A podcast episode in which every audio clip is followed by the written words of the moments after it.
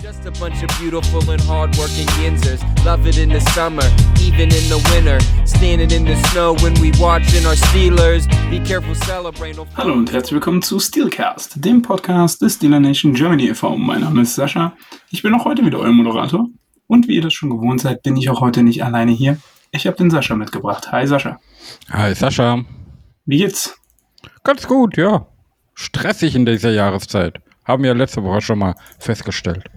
Ja, ja, stressig ist es, das stimmt allerdings. Deswegen haben wir uns einen Ruhepol heute dazu geholt. Jemand, Ein Ruhepol. Der, ja, jemand, der in dieser Jahreszeit eigentlich die Ruhe weg hat, weil er schaut eigentlich nichts anderes als Tape den ganzen Tag. Jonas, hi. Ja, hallo zusammen. Danke für die Einladung. Ich freue mich hier, hier zu sein und äh, ja, mit euch jetzt mal die ersten Draft Prospects zu äh, beleuchten und äh, ja, ein bisschen von dem zu berichten, was ich äh, gesehen habe in den ja, letzten Wochen und Monaten tatsächlich schon. Ja, ähm, vielleicht kurz zur Erläuterung. Wir fangen heute an mit der Draft Coverage. Es wird vier Folgen geben vor dem Draft. Die letzte Woche vor dem Draft wird es keine Folge geben, weil es wird am 22. April nochmal ein Here We Know geben, wo wir uns nochmal Tape anschauen werden. Und ähm, die Woche vor dem Draft machen wir nochmal ein Roundup, was die Free Agency betrifft, denke ich. Ähm, da müssen wir dann aber nochmal kurz äh, drüber sprechen. Aber auch eigentlich gar nicht so wichtig. Wir fangen heute an mit dem Draft, denn der Draft steht vor der Tür. Und yeah. wir fangen an mit Positionsgruppen, die vielleicht dieses Jahr nicht ganz so spannend für die Steelers sind oder gerade weil sie vielleicht nicht in den ersten Runden stattfinden, trotzdem spannend sind für die Steelers. Die Rede ist von Quarterbacks. Kenny Pickett geht in sein zweites Jahr. Und ähm, wir wollen es aber trotzdem nicht versäumen, euch ein wenig über die Quarterback-Klasse aufzuklären. Und deswegen fangen wir auch gleich mit einem der Top-Prospects an. Bryce Young. Das hat sich sogar gereimt. Wahnsinn. Völlig unvorbereitet, aber gut. Ähm, vielleicht ganz kurz ähm, die obvious Stats. Young wird 22 zur Saison ist 5'10 groß nur und wiegt 204 Pfund. Jonas, deine Einschätzung zu Young? Ja, also die Werte, die du gerade hervorgelesen hast, 5 Fuß 10, 204 Pfund, äh, sind tatsächlich die offiziell gemessenen Werte vom Combine. Äh, vorher gab es schon ja, Probleme äh, oder Bedenken bezüglich Youngs Größe und Gewicht, äh, weil er während der Saison mit ja, 194 Pfund äh, gemessen wurde.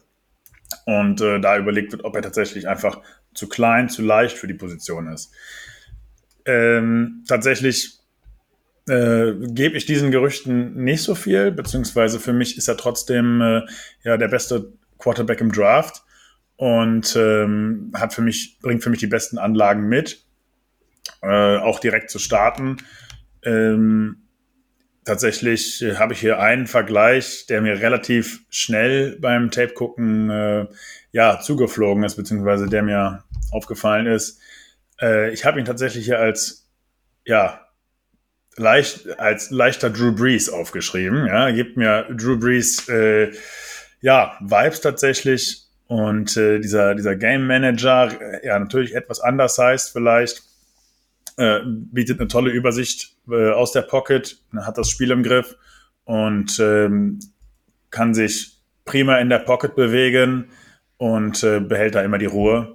Und äh, tatsächlich finde ich, wirft er ähm, ja mit die genauesten Pässe im, äh, ja, im ganzen Feld der Quarterbacks und deswegen ist er für mich halt auch der beste Quarterback und bin gespannt, wo er dann am Ende landet. Ich denke mal, dass er sehr, sehr früh vom Bord gehen wird.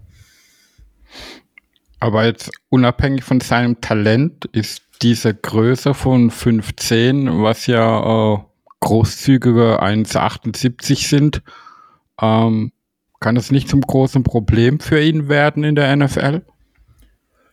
Äh, das ist natürlich möglich. Allerdings äh, denke ich, sehen wir schon äh, jetzt in der NFL mit ja, kleineren Quarterbacks seit einigen Jahren, ähm, dass die gut klarkommen. Es wird ja immer gesagt, es gibt das Problem, ob die überhaupt über die O-Line gucken können, äh, ob die überhaupt diese Übersicht haben. Wir gucken na, jetzt mal nach Arizona. Kyler Murray ist so ein Name, Russell Wilson natürlich.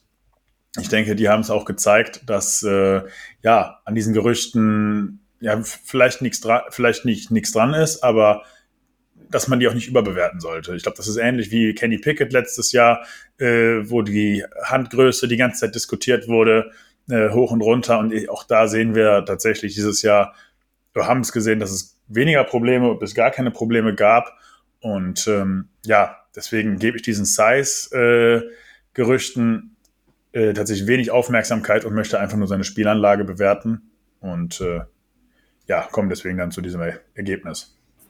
Wie groß, wie groß ist denn die Line der Broncos durchschnittlich? Ist die durchschnittlich viel größer als die Line der äh, Seattle Seahawks? Ich frage für einen Freund. Möchte keiner dazu was sagen? Okay, ist auch in Ordnung. Ich weiß, wie groß die Seahawks, ich weiß, wie groß die Seahawks Bubble in, äh, auf Twitter ist, deswegen sage ich nichts dazu. Und ich, ich kenne mich echt nicht gut mit der O-Line der Denver Broncos aus. Das kommt wahrscheinlich bei mir auch dazu, ja. Aber das könnte ja erklären, warum äh, Könnte, Mr. ja. Wilson den ein oder anderen freien Receiver nicht gesehen hat, weil da plötzlich so ein sechs Fuß Ja. fünf Hühne äh, plötzlich da äh, vor ihm aufgeschossen ist. Aber, aber ich denke, gerade bei so kleineren Quarterbacks, das sieht man vor allem auch bei Kyler Murray, muss derjenige natürlich auch das Glück haben, in das äh, entsprechende Scheme zu kommen. Ich denke, ähm, das würde ihm dann doch sehr, sehr viel helfen. Ähm, ich meine, äh, wenn du so einen dann als reinen Dropback-Passer hinter die Linie stellt, wird er, glaube ich, in der NFL nicht glücklich werden, unabhängig von seinem Talent. Ja, also ähm, das, was du sagst, ist natürlich bei Quarterbacks immer die Frage, in welches äh, Scheme sie gedraftet werden. Ähm, das ist, das spricht auch noch gar nicht fürs, fürs Talent des Quarterbacks. Es kann, also wenn das, wenn das Scheme nicht passt, dann äh, ja, kann der Quarter, Quarterback sich auch nicht äh, adäquat entwickeln. Äh, ist vielleicht zum Beispiel bei Geno Smith äh, könnte das ein Problem gewesen sein, der jetzt in Seattle einfach auch aufgeht, was er in äh, New York oder bei äh, Buffalo dann äh, nicht gehabt hat. Mm, Und äh, ich würde Bryce Young tatsächlich wünschen, dass er in ein Team kommt äh, mit einer stabilen O-Line. Äh, gut, das ist fast jedem Quarter, das ist eigentlich jedem Quarterback zu wünschen. Ähm, aber wenn er tatsächlich die, äh, die, die Zeit bekommt, dann kann ich mir schon vorstellen, dass äh, wir in, von einem zukünftigen äh, ja, Top-Quarterback in der Liga sprechen. Und ähm, Ja, als du gerade das Scheme angesprochen hast, ist witzig, dass du Geno Smith im Kopf hattest. Ich habe direkt an äh, Trevor Lawrence denken müssen.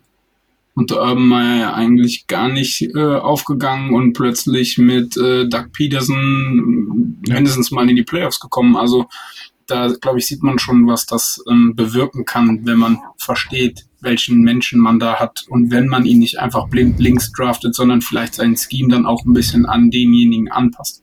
Ja. I'm looking Wobei- at you, Matt Canada. Ja, wobei Trevor Lawrence da ja eher wahrscheinlich Glück hatte, dass innerhalb seiner Franchise dieser Wechsel des Headcoaches stattgefunden hat, ja. Und Geno Smith musste quasi ja erst die Franchise suchen, wo er sein Heil findet. Aber na, natürlich, das, das, was mir da jetzt alles gesagt habe mit dem Scheme und alles, das ist natürlich für jeden Spieler aus dem Draft, glaube ich, wichtig, dass er richtig an sein Optimum rankommt. Aber ich denke, für einen Quarterback ist es mit am wichtigsten im Vergleich zu anderen Positionen. Ja. Ja. Weil natürlich auch so viel mehr von ihm erwartet wird auf dem Spielfeld. Gerade von, ich sage jetzt mal, einem Erstrunden-Quarterback. Definitiv. Hast du denn, Jonas, ein, ein Team, wo du sagen würdest, so in den ersten zehn Picks, da würde er super gut hinpassen? äh, tatsächlich Houston. Okay. Also ich glaube tatsächlich, ähm, ja, ob das jetzt so zutrifft, ob sich, ob sich Carolina für oder gegen ihn entscheidet, will, will und kann ich nicht sagen. Aber für mich passt er hervorragend nach Houston und äh, löst da Davis Mills ab. Äh, wie bisher, ja, wie schon angesprochen, super O-Line, äh, die ich mir da wünsche. Und äh, ja, ich denke, in Houston kann er ähm, ja, seine Anlage am besten äh, entwickeln und äh, einsetzen. Ansonsten, ja, wird es tatsächlich dann auch schwierig. Also in äh, Indianapolis zum Beispiel sehe ich ihn weniger. Mm. Ich würde, ja, die einfache Antwort, Texans. Okay. Das würde aber bedeuten, ähm, er wäre nur der Number Two Pick. Das ist dann so, ja. Wenn die Carolina Panthers Ja. sich nicht mehr runtertraden möchten. Ja. Das bedeutet ja, die Panthers haben dann wahrscheinlich auf einen anderen Quarterback ein Auge geworfen. Und hier sind wir wieder bei dem Meister der Überleitungen. Kommen wir doch mal zu CJ Stroud. äh, vielleicht da auch kurz die Stats dazu. 21 ist äh, CJ Stroud 6'3, also durchaus größer als Bryce Young und äh, wiegt aber nur 10 Pfund mehr, obwohl er doch ein ganzes Stück größer ist als ähm, Young. Und kommt von Ohio State. Die Ohio State. Darf ich, darf ich, War das jetzt schon der erste Negativpunkt, oder? Ich, ich bin in diesem College-Hate-Game nicht so drin. Also ich habe zwar ein College, was ich favorisiere, aber ich muss halt immer dran denken, wenn, wenn die Ohio State fällt, ist, welches College hassen sie und warum ist es die Ohio State? Oder wer sagt, das sagt doch äh, André, glaube ich, immer, wenn mich nicht alles täuscht oder schreibt das zumindest. Das ist so richtig. Also kommen wir mal zu CJ Stroud. Ja, CJ Stroud, äh, wie gesagt, Ohio State äh, Quarterback, die Ohio State, wie jeder Fan dieses Teams äh, hier nochmal ähm, berücksichtigt haben möchte. Ähm, um das jetzt nochmal aufzulösen, es gibt halt, äh, ja, die äh, Idee, beziehungsweise äh, einfach, ja, wie soll man sagen, so ein bisschen, ein bisschen den Curse, dass es, dass Ohio State Quarterbacks sich nicht entwickeln in der Liga. Und äh, da ist Justin Fields aktuell, äh, der ein bisschen struggelt, natürlich das beste Beispiel. Äh, auch vorherige Quarterbacks, auf die ich jetzt hier nicht näher eingehen möchte, äh, hatten Probleme in der Liga. Und ähm, ja, das wird CJ Stroud allerdings nicht gerecht. Mm, Ich sehe ihn äh, tatsächlich hinter Young direkt auf äh, ja, Quarterback 2 im Draft, habe ihn auch äh, ganz oben dabei. Und ähm, ja, wie, wie du schon angesprochen hast, er ist größer, deutlich äh, oder etwas schwerer und ähm, ja, bringt tatsächlich in der Klasse das beste Armtalent mit. Er hat einen super Arm, er hat wirklich eine richtige Kanone da, kann äh, jeden Ball werfen, schön tief, äh, die kommen wirklich wie in der, wie in der Schnur gezogen, immer auf denselben Spot. Da hat er gerade beim Combine ähm, und, und auch beim Pro Day tatsächlich äh, wirklich tolle Würfe gezeigt. Natürlich bedingt, äh, was, ja, wie, wie man den Combine halt bewertet. Aber äh, ich finde, so hätte eigentlich niemand überraschen sollen, dass äh, Stroud da so tolle Bälle wirft. Das hat man nämlich schon im Tape gesehen. Äh, deswegen wahnsinnig, äh, wahnsinnig genau, was halt die Pässe angeht. Ansonsten, wie Young bringt er auch eine super Übersicht mit. Und ähm, das Einzige, was ich bei ihm als leichten Concern habe, ist sein äh, Pocket Movement beziehungsweise äh, seine Awareness in der Pocket, da er äh, ja häufiger unter Druck steht und diesen auch äh, falsch äh, antizipiert. Weswegen er in Blitze reinrennt oder sich äh, von, von der Blindside her ähm, tatsächlich einfach wegfrühstücken lässt. Und ähm, da ist, das ist für mich etwas, was er in der NFL noch entwickeln muss, gerade weil in der NFL das Spiel auch schneller wird, was häufig das Problem von Rookie-Quarterbacks ist. Und ähm, im Gegensatz zu Young sehe ich ihn dann auch nicht aus der Pocket rauskommen oder nicht so einfach aus der Pocket äh, bewegen, äh, da er für mich ein klassischer Pocket-Passer ist. Und äh, ja, braucht deswegen äh, ja, ein Team, wo er wirklich äh, Receiver, ein bisschen Receiver-Qualität hat. Äh, auch natürlich wie die stabile O-Line, die kannst du natürlich aber hier auch überall anbringen. Und äh, braucht vor allem auch einen Coach, der ihm äh, ja, unter die Arme greift, äh, was das Scheme angeht. Das heißt ja dann, dann kommt er ja bei den Panthers genau ins richtige Umfeld, wenn er Receiver-Waffen Waffen braucht und die haben gerade DJ Moore weggetradet. Ja, also äh, tatsächlich, äh, ob die Panthers das beste Team für ihn sind, ähm, möchte ich hier nochmal äh, ja, ein bisschen in Frage stellen, beziehungsweise tue ich mich schwer mit dem, was die Panthers gerade machen. Jetzt haben sie gerade teuer äh, ja, den ersten Pick gekauft von Chicago und äh, es gibt natürlich jetzt die Gerüchte, äh, rund um den Combine, äh, als Josh McCown, ja, wohl mit CJ Stroud gesprochen hatte und äh, dass es wohl jetzt inzwischen schon offenes Geheimnis ist, äh, dass sich die Panthers äh, sehr für Stroud interessieren, beziehungsweise entschieden haben sogar schon. Und äh, wie viel man diesen Gerüchten gibt äh, oder geben möchte, ist natürlich jedem selbst überlassen. Äh, da Teams natürlich auch immer gerne ja, falsche, falsche Stories äh, oder irgendwelche Finden äh, irgendwie ausstreuen, um äh, ja, andere Teams so ein bisschen nervös zu machen. Hm, hat man ja auch letztes Jahr bei uns gesehen, als sich sehr viel mit Malik Willis und den anderen Quarterbacks auch äh, beschäftigt wurde und äh, tatsächlich immer viel von den Insidern berichtet wurde. Und ähm, ja, Kenny Pickett tatsächlich einfach irgendwo im Fahrwasser mitgeschwommen ist und am Ende dann doch der Pick war. Und ähm, ja, tatsächlich äh, ist CJ Stroud für mich eher der, er ist der richtige Quarterback tatsächlich für äh, Indianapolis, denke ich. Mhm. Mit äh, ja, paar wirklich ganz guten äh, Receiving-Talenten im Team. Und äh, trotzdem denke ich, dass äh, ja, die Panthers vermutlich Stroud an eins nehmen Allerdings gibt es für, bei mir noch äh, einen weiteren Quarterback, der tatsächlich für mich da oben noch in Frage kommt. Äh, einfach, ja, aufgrund des Zeitpunkts des Trades, ähm, ja, den äh, ja, Carolina mit Chicago eingefädelt hat. Und welcher Quarterback ist das, der für dich da oben noch reingehört? Es gibt noch einen Quarterback, äh, ich glaube, den Namen hat inzwischen auch jeder mitbekommen, der den Combine verfolgt hat.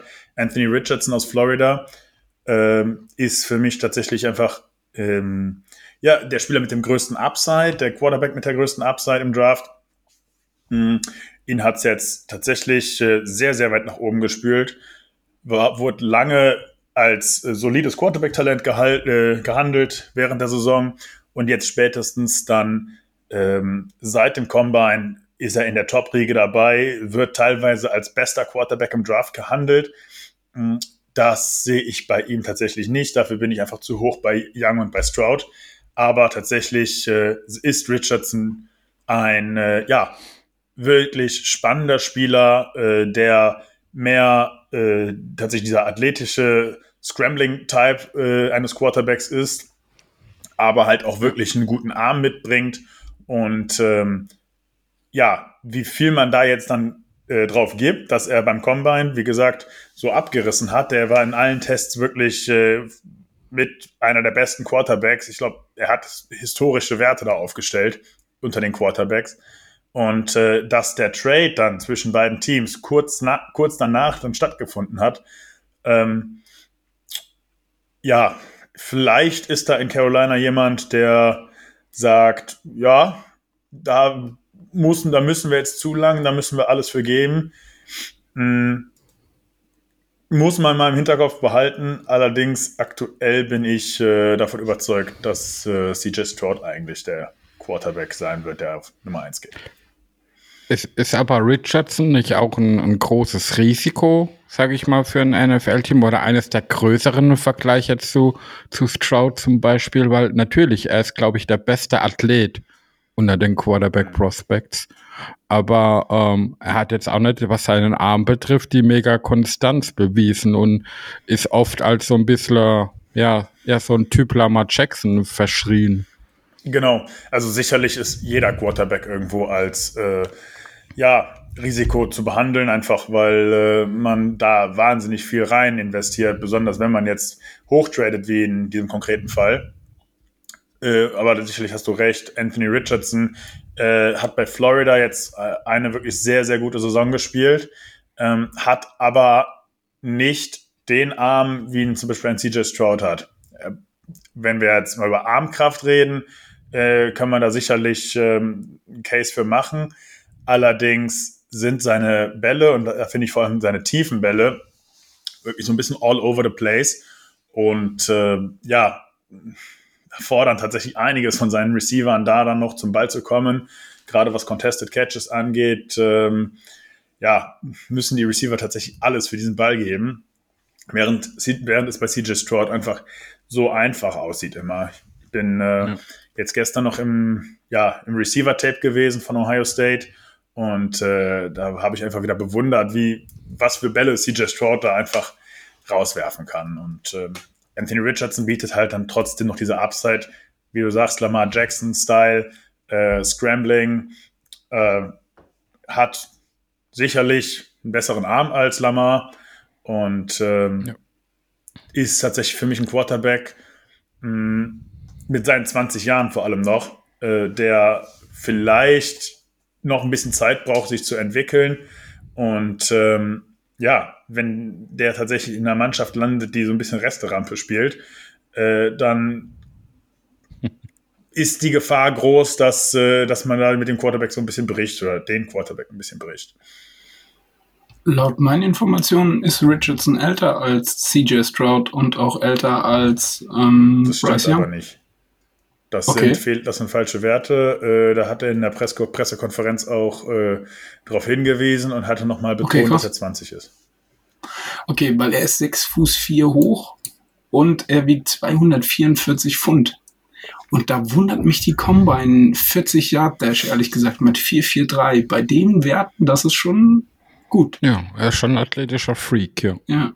Und da muss ich ehrlich gestehen, nach dem, was ich da heute ähm, nochmal gelesen habe über die Ravens, und Sascha hat sie ja gerade eben schon ins Spiel gebracht, könnte ich mir hier tatsächlich vorstellen, dass man, sollte er jetzt nicht an eins gehen, die Ravens irgendwas machen sieht, wenn Lamar weg ist. Weil von dem, was ich jetzt so gelesen habe, und ich habe zugegebenermaßen nicht gesehen, bin ich ganz ehrlich, würde ich aber schon sagen, dass der Lamar fast eins zu eins ersetzen könnte.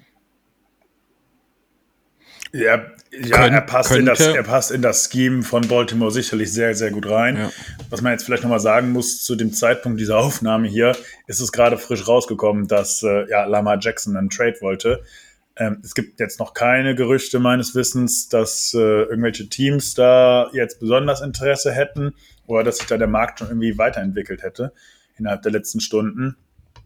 Äh, aber ja, Richardson aber auch noch ein zweiter Quarterback, äh, bisschen, ja, deutlich später im Draft, ähm, passen da tatsächlich sehr, sehr gut äh, ein, einfach rein, um äh, ja, diese Offense zu übernehmen. Also Malik Cunningham, auch Louisville, so wie damals Lamar Jackson wäre dieser eine Quarterback, der da eins zu eins reinpasst. Aber Richardson sicherlich äh, mit ähm, ja, direkter Starting Ability tatsächlich ja. auch, was äh, die Aber Ravens auf ich, ich denke, für, für Richardson, so wie seine Kurve gerade verläuft, müssten die Ravens sehr, sehr viel hergeben, um an ihn ranzukommen. Und ob man ja. das dann möchte, ich glaube, das würde nur der Fall sein, wenn sie Lamar bis zum Draft wirklich in Anführungszeichen losgeworden sind. Ja, also tatsächlich sehe ich auch da dann nur die Möglichkeit, wenn äh, ihn halt wirklich ein Team da oben aus den Top 5 holt. Also bei in, in ja. Indianapolis überlegt man ja wohl angeblich äh, zu traden, beziehungsweise ein Angebot zu machen äh, für den, auf den Franchise-Tag, wofür dann zwei First-Round-Picks rübergehen würden nach äh, Baltimore. Unter anderem halt auch der vierte Pick. Und dann hat natürlich, hätte Baltimore natürlich jegliche Option, um noch weiter hochzukommen und sich so einen Spieler zu holen. Sicherlich ähm, musst du dann auch, also wenn du diesen Namen tatsächlich ähm, haben willst, musst du, weil Carolina ihn nicht mehr hergeben wird, dir den zweiten Pick sichern. Weil du nicht weißt, was in äh, Houston passiert. Ja, aber die Texans werden, glaube ich, nicht von diesem zweiten Spot weggehen. Die werden sich wahrscheinlich jetzt schon darauf committen. Die sind ja da auch näher dran. Wenn die alle Voraussicht nach Stroud nehmen, denke ich, ist das Szenario, was du beschrieben hast mit ähm, Texans und Bryce Young, sehr, sehr, sehr wahrscheinlich. Ja klar, also Aber ich sehe um, ich seh, ich seh Lamar jetzt auch nicht nach Indianapolis gehen. Also das ist äh, tatsächlich Wunschgedanken von manchen Ravens-Fans. Ja. Ähm, vielleicht, Sascha, kurz noch zu dir. Klar, es macht natürlich nur Sinn, wenn du vorher dich absicherst und der ist, der Lamar Jackson ist weg und du hast halt eben auch Munition, was du dann da reinfeuern kannst, ne? Ja. Die, die Wunschvorstellung der Ravens wird wahrscheinlich so aussehen, die kriegen irgendwie zwei hohe Picks in der, in der, äh, auf dem Tag und müssen aber selber gar nicht so viel investieren, um dann in dieser Runde da hochzukommen. Aber das ist natürlich dann auch immer die Frage, die Teams wissen ja dann, was die Ravens bekommen haben und werden natürlich nicht gerade da sitzen und denken, oh ja gut, ein First Rounder reicht uns dann an der Stelle. Ja, also das äh, ja, von zwei die, die First, Rounder, First Roundern können die Ravens sich jetzt getrost verabschieden, die werden sie nicht mehr bekommen. Ja, aber ich denke, die Ravens werden ihn in einem Trade nicht für weniger hergeben, wie sie über den Tech, wenn er da wechseln würde, bekommen würden. Ja, dann, hält, dann macht er ein Holdout. Kennen wir ja. Ja. Und dann sehen wir mal. Und dann, dann sind sie nämlich im Dilemma. Und das ist nämlich der Punkt. Sollte es so weit kommen, sind sie halt in einer blöden Situation. Was machen sie im Draft? Ich ja, jetzt einen unglaublich schlechten froh, dass Ball wir swingen können. Genau, soll nicht unser Problem sein. Genau. Kommen wir vielleicht mal äh, zu einem vierten Prospekt, was wir uns angucken. Und wir gehen mal so ganz weit nach hinten. Und da gibt es ja einen Namen vor den Ge- Georgia Bulldogs. Ähm, der ist, wie lange hat er eigentlich studiert? Der ist 25 Jahre alt, der Mann. Der wird, glaube ich, fast 6, also während der Saison 26. Das ist so ein Brandon Whedon, äh, bisschen, äh, wer sich da noch dran erinnert, die, äh, Er müsste tatsächlich Browns sechs haben den mal Jahre am geholt. College gewesen sein, wenn ich jetzt Okay. Der- Die Rede ist natürlich von Stetson Bennett. Ähm, und der ist auch nur 5'11 groß. 192 Pfund und ist eine 467 gelaufen im Combine. Also ein athletischer Quarterback ist er nicht, oder? Definitiv nicht. Also ähm, tatsächlich fällt es mir schwer, Stetson Bennett zu bewerten. Ähm, was viele sagen, er hat natürlich super Erfolg gehabt, hat zweimal ähm, äh, die, äh, die College Championship gewonnen, ja, ist äh, SEC Champion, hat also mit Georgia alles das gewonnen, was er konnte ähm, in seiner Starting-Zeit, die letzten zwei Jahre. Aber das Problem ist, dass das auf der Qualität seiner Mitspieler aufbaut. Also auf Running Backs, Wide Receiver, O-Line ist fantastisch gut und vor allem die Defense ist bei den Bulldogs die letzten Jahre immer ja eine der besten gewesen, wenn nicht tatsächlich die beste im College Football. Und Stetson Bennett, in der NFL reden wir immer über dieses, diesen Game Manager, ähm, diese Ability, du brauchst nicht den besten Quarterback, äh, ein Game Manager würde reichen. Und auf dem College Level ist Stetson Bennett im Grunde genau das ähm, was meiner Meinung dann allerdings äh, meiner Meinung nach nicht in die NFL übersetzt, beziehungsweise dafür nicht reicht.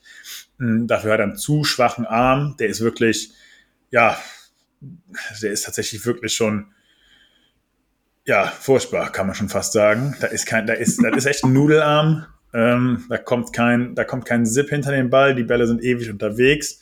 Mm, Auch tatsächlich schon auf die mittlere Distanz.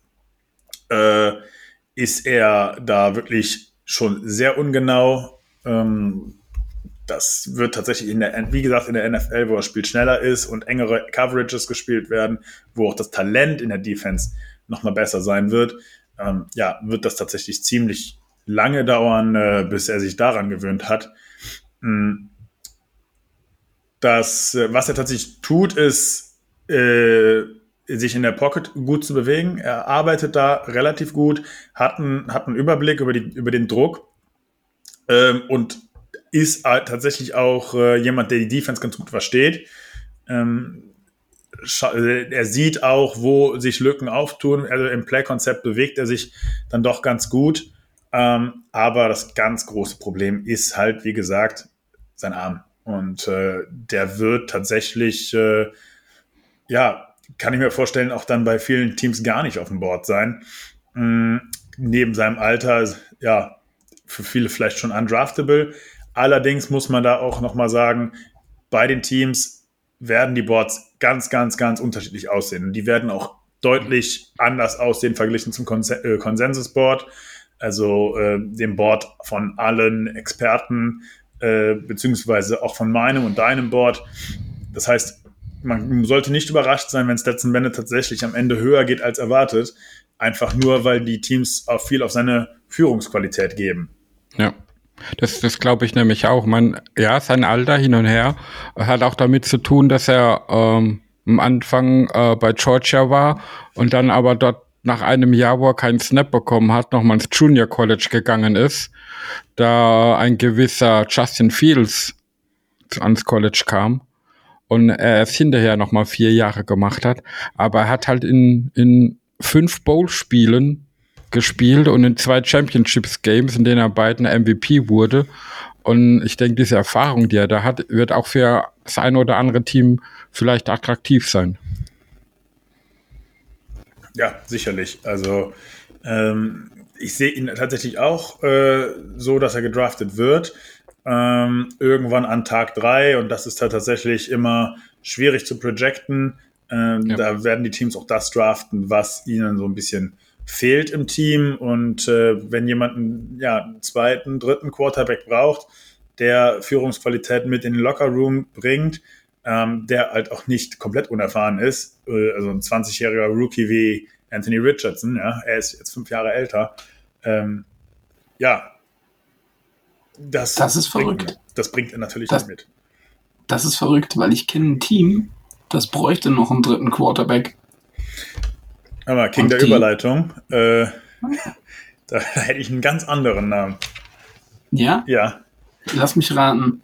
Ist Thunfisch-Saison? Es ist Thunfisch-Season, genau. Es ist Thunfisch-Season. okay. Also, ich könnte mir da tatsächlich aber auch vorstellen, bevor wir zu Clayton Tune kommen, also deswegen Tunefish Season, da kommen wir ja jetzt gleich noch zu.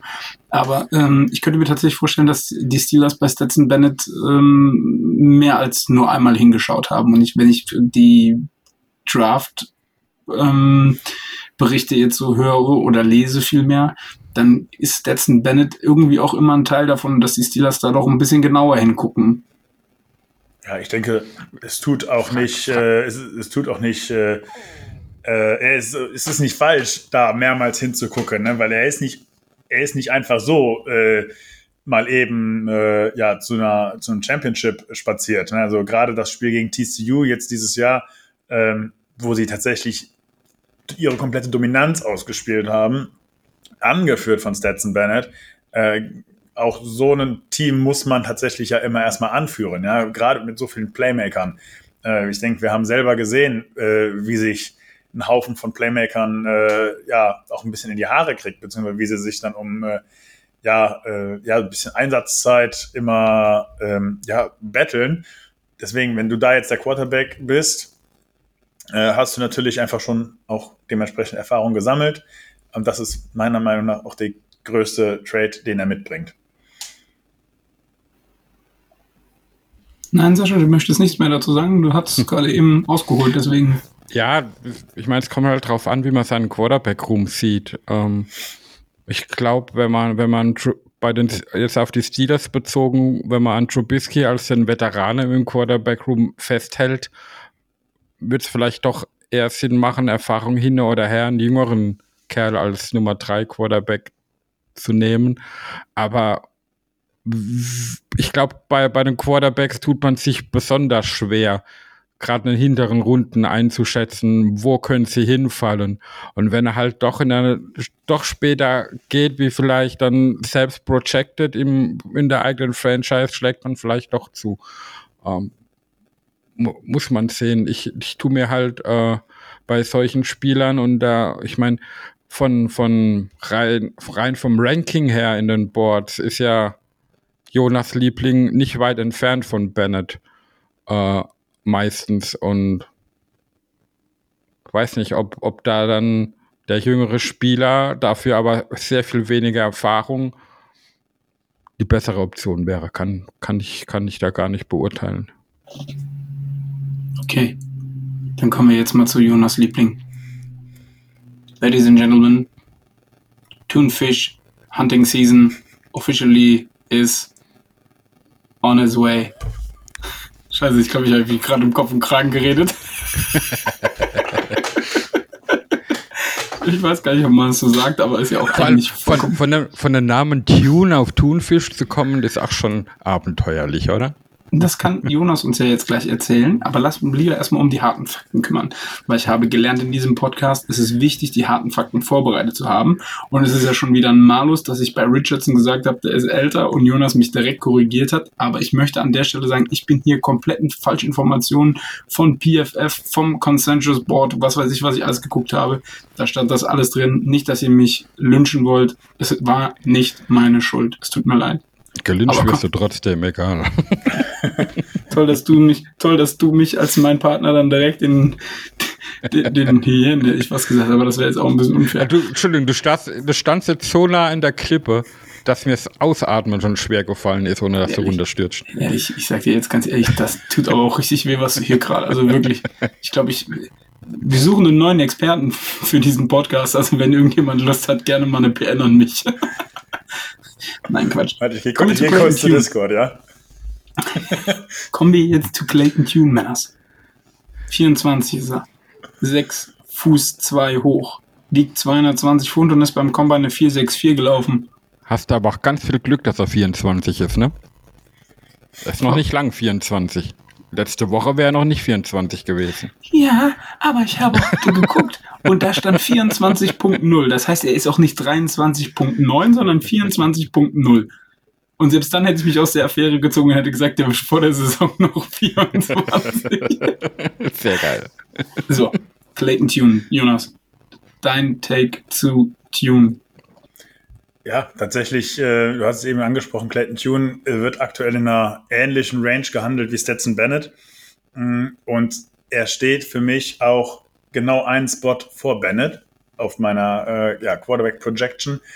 Ähm, ja, beide mit einer späten Viertrunden-Grade tatsächlich. Äh, warum ist jetzt Tune äh, vor ihm? Er hat beim kleineren College gespielt in Houston, hat also auch deutlich weniger äh, Konkurrenz gesehen. Ähm, trotzdem bietet er mir ähm, ja deutlich mehr Upside, ist ja immer dieser Ausdruck, den man hier äh, nutzt. Wer, wie, viel man auch, wie viel auch immer man damit anfangen möchte oder kann, mh, gibt mir Tunes Spielstil halt etwas, äh, wo er noch nicht komplett fertig entwickelt ist, auch wenn er jetzt schon 24 ist. Ähm, seine, seine Anlagen wie äh, sein Release, sein, generell sein Arm ähm, und auch äh, ja irgendwo sein Pocket Movement und Pocket Awareness bieten ja mir tatsächlich einfach einen relativ soliden Floor. Äh, das Problem in der Houston Offense ist meiner Meinung nach, dass äh, er dort eine relativ einfache Cupcake-Offense spielt. Also One Read Only, der Ball geht schnell raus. Ähm, das muss tatsächlich noch ein bisschen äh, ja, ausgefeilt werden. Erinnert mich so ein bisschen an Matt Corral letztes Jahr in der Ole Miss Offense, ähm, der den Ball immer schnell rausgebracht hat. Da bin ich jetzt auch mal gespannt, was er in der NFL dieses Jahr bringen könnte. Nur mal so äh, an der Seite erwähnt. Ja, Clayton Tune äh, ist jetzt nicht der größte Athlet. Das heißt, er sollte tatsächlich auch in der Pocket irgendwo bleiben ähm, und bringt einfach dieses Armtalent mit. Viele sagen immer, Armtalent ist das, was am wichtigsten ist in der NFL. Ähm, das würde ich jetzt mal, da würde ich jetzt mal ein paar Abstriche machen von. Aber sicherlich äh, brauchst du inzwischen gerade in dieser passlastigen Offense, äh, in der passlastigen äh, Liga äh, einfach ja einen Quarterback, der auch den Ball vernünftig werfen kann. Ähm, ich sehe ihn jetzt aber auch nicht, äh, da muss ich realistisch bleiben, mehr werden als ein ähm, ja, Backup tatsächlich. Äh, deswegen alles, was da hinten an Tag 3 äh, gedraftet wird, sollte eigentlich lediglich das Ziel verfolgen, beziehungsweise äh, realistisch äh, das Ziel haben, irgendwo ein sehr guter Backup in der Liga zu werden. Starting Ability sehe ich da weniger. Ähm, und für mich ist es im ersten Jahr auch so, dass er, sollten wir ihn draften, auch Quarterback 3 sein wird. Das heißt, äh, er sollte hinter einem Mason Rudolph oder einem Mitch Trubisky, äh, wie auch immer unser zweiter Quarterback dann heißen wird, sitzen, lernen und ihn dann vielleicht irgendwann ablösen, weil er deutlich günstiger ist. Mhm. Aber er bringt einfach schon ein paar Anlagen mit, die meiner Meinung nach ganz gut passen würden. Er muss einfach nur noch mehr lernen und dann sich auch direkt an die NFL äh, irgendwo gewöhnen. Ja. Und ich kann dir nicht Also, sagen wo- zu seinem, äh, zu seinem äh, Spitznamen, das ist tatsächlich zu später Stunde irgendwann mal entstanden. Mit Äh, viel Bier. Nee, ich trinke nicht beim äh, bei der Draft Coverage. Aber äh, ich glaube, Tune und Tuna ist ein bisschen ist irgendwo artverwandt und ähm, ja, Okay. man muss sich ja zu später Stunde auch immer noch mal ein bisschen aufheitern, wenn man dann beim Quarterback Nummer 18 ist, der äh, einem nichts gibt, aber man, man die Sample Size braucht, um ihn irgendwie einschätzen zu können. Ja, Als ich mir den Namen angeguckt habe, sind mir zwei Dinge aufgefallen. Zum einen, es wird ja immer seltener, dass äh, College-Spieler bis ins Senior-Jahr gehen, um in den Draft sich anzumelden. Er ist ein Redshirt-Senior, also er hat fünf College-Jahre, was theoretisch das Maximum ist. Es gibt Ausnahmen wie bei Stetson Bennett, haha. Aber was mir halt aufgefallen ist, dass von den, von den Statistiken her, äh, sagen wir, seine Wurfanzahl und das alles über die Jahre immer sehr konstant war, was sich aber extrem zum Positiven verbessert hat mit den Jahren, war seine äh, Vergleich Touchdown zu Interception-Rate. Ähm, der hat ja zu Beginn seiner Karriere fast so viel Interceptions wie Touchdowns immer gehabt und im letzten Jahr dann 40 zu 10. Und das ist halt doch eine enorme Steigerung. Ja, also äh, ich glaube, das, das tut ihm halt auch wirklich nur gut. Also das ist auch einfach nur zu erwarten, dass sich ein College Quarterback über die vielen Jahre dann auch so entwickelt. Ähm, besonders halt, wenn du ja, in deiner Senior Season sagen, halt dann noch startest, ne? Also sonst wärst du schon Es gibt weg. halt diese Top-Prospects, die von Anfang an die großen Reißer sind, wo von Anfang an gesagt wird, er wird ein Top-NFL-Quarterback. Dann gibt es die, wie es bei Kenny war, wo ein echt geniales letztes Jahr spielen. Und da gehört er scheinbar auch dazu. Ja, also äh, was ich halt nochmal sagen muss, äh, ich habe viele Quarterbacks tatsächlich jetzt gesehen. Äh, insgesamt habe ich, äh, ich gucke heute mal, 19 Quarterbacks auf meinem Board. Ähm, die Quarterback-Klasse ist nicht gut und äh, die ist ähm, tatsächlich auch nur in den oben in der ersten Runde wirklich gut. Äh, generell bin ich der Meinung, wenn du einen Starting Quarterback brauchst, draft ihn in der ersten Runde. Ähm, also als wir letztes Jahr zum Beispiel diesen Run in der dritten Runde gesehen haben auf Malik Willis, Desmond Ritter äh, und Matt Corral dann später, äh, war eigentlich für mich klar, dass das nicht Starter werden. Ähm, dass man die als Backup, Backups einschätzt. Und für mich sind lediglich nur lediglich drei Quarterbacks in dieser Klasse, die äh, man hier als Starter einsetzen ähm, könnte. Und alles, was danach kommt, einschließlich Will Levis, für manche, die sich fragen, wo dieser Name bleibt, sind das alles Backups, beziehungsweise äh, die sich schwer tun werden, damit ähm, ja, irgendwo in der Liga anzukommen. Und äh, Clayton Tune ist da auch nur Quarterback 11. Also er hat mir wahnsinnig viel Spaß gebracht im, Ta im Tape, ist allerdings auch immer noch sehr roh. Und äh, Stetson Bennett, wie gesagt, direkt dahinter, Quarterback 12. Ähm, ja, das sind sehr, sehr wenige Namen, die du wirklich an Tag 2 dann äh, berücksichtigen solltest oder könntest. Die meisten sind tatsächlich einfach nur dann an Tag 3, wenn du noch einen Quarterback brauchst und dann einfach Dartpfeile aufs Board schmeißt. Es sei denn, du siehst was in irgendeinem von denen, dann äh, sei nicht verwundert, wenn hier nochmal an Tag 2 ein Name fällt. Okay, dann gehen wir weg von den Quarterbacks oder habt ihr noch einen, den ihr besprechen wollt? Nö. Nö, weniger. Also dafür gut. ist die Klasse zu nichtssagend. Okay, sehr gut. Äh, also sehr gut, das sei jetzt mal hingestellt, aber ähm, bitte verzeiht uns auch, wenn wir jetzt hier nicht jeden Prospect ähm, besprechen können. Das lässt einfach die Zeit nicht zu. Aber wir kommen zu einer weiteren Positionsgruppe. Das lässt die Zeit durchaus zu. Und wir sind bei den Tight Ends. Und vielleicht für euch ähm, die Tight Ends oder der Tight End Room bei den Steelers ist ja eigentlich voll, sage ich mal, mit drei standardmäßig, mit denen man in die Saison eigentlich immer geht. Fryermuth, der junge Herr Hayward und Zach Gentry kommt ja wieder zurück. Ähm, dennoch wollen wir uns drei ähm, Tight End Prospects einfach mal anschauen und auch hier machen wir es wieder so, die ersten beiden sind, ähm, werden als First Runner sogar gehandelt teilweise oder sage ich mal Early Second Round. Ähm, und dann gucken wir uns noch einen an, der ein bisschen dahinter abfällt. Den ich, da habe ich mir das Tape sogar zusammen mit Jonas angeguckt. Das wird gleich bestimmt witzig. Äh, kommen wir mal zum ersten. Und zwar ist das Dalton Kincaid. 23 Jahre, 6 Fuß 3 hoch, wiegt 246 Pfund. Deine Meinung dazu, Jonas, und ich weiß, du bist gar nicht beim Konsens dabei, aber lass uns trotzdem mal drüber sprechen. Ich wollte das nämlich gerade sagen. Ich finde das äh, ja irgendwo frech, äh, dass ich hier äh, wieder über die Tight Ends sprechen muss, darf, äh, soll, äh, so wie bereits letztes Jahr. Ähm, ja. Auch, mit, auch im letzten Jahr habe ich mich sehr, sehr schwer getan mit der Tight End Klasse. Und so ist es halt auch, wie gesagt, dieses Jahr. Ich finde es unglaublich schwer einzuschätzen.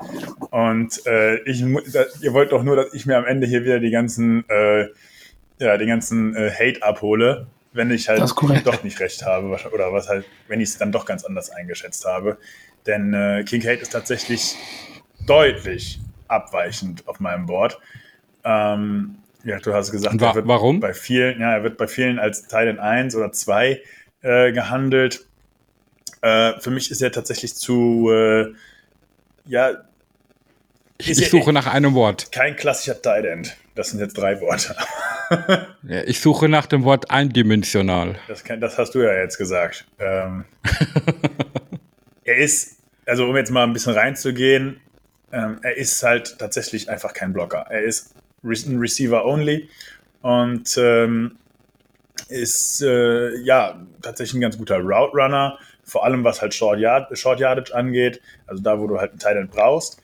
Ähm, allerdings, äh, ja, erwarte ich von einem Tight halt auch, dass er mir ähm, als sechster Offensive Lineman irgendwo äh, in Athletik natürlich äh, auch ein paar Blocks setzt, dass er im Running Game supportet, mh, auch, auch eine Pass Protection spielt und das alles macht er halt nicht. Ähm, und äh, dazu muss ich sagen, finde ich seine Routen wahnsinnig uninspirierend.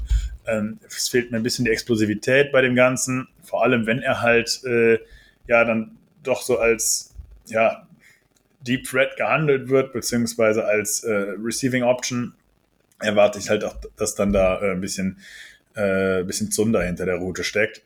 Ähm, ich bin tatsächlich, ich finde seine Füße tatsächlich äh, äh, arbeiten sehr gut.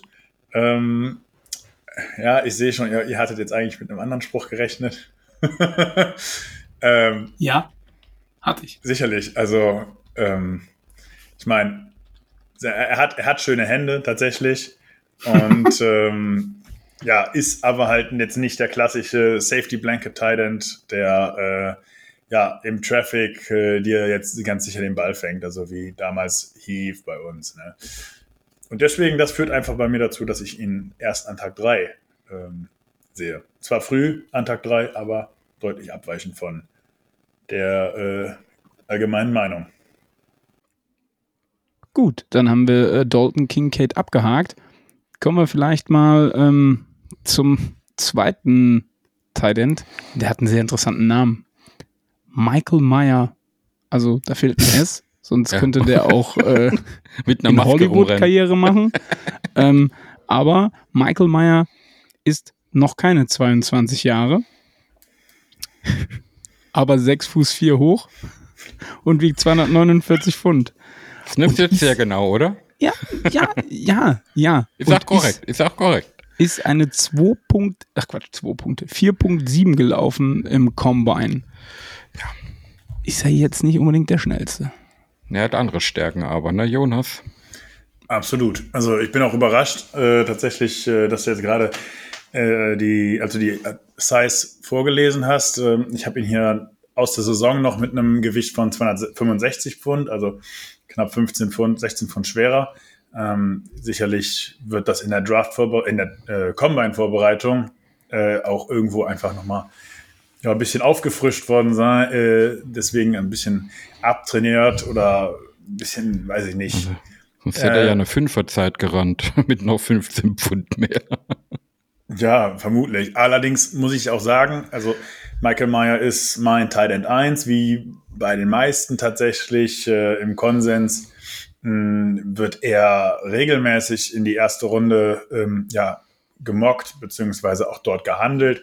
Ähm, meiner Meinung nach auch der Spieler mit der meisten Upside ähm, ist für mich in der Klasse in einem ganz eigenen Tier und äh, ist einfach ein sehr sicherer Receiver, bietet dieses klassische Safety Blanket, was ich gerade schon mal angesprochen hatte, mit sicheren Händen. Das heißt, du kannst den Ball auf Third Down immer da reinbringen und er wird dir diesen Ball auch runterpflücken.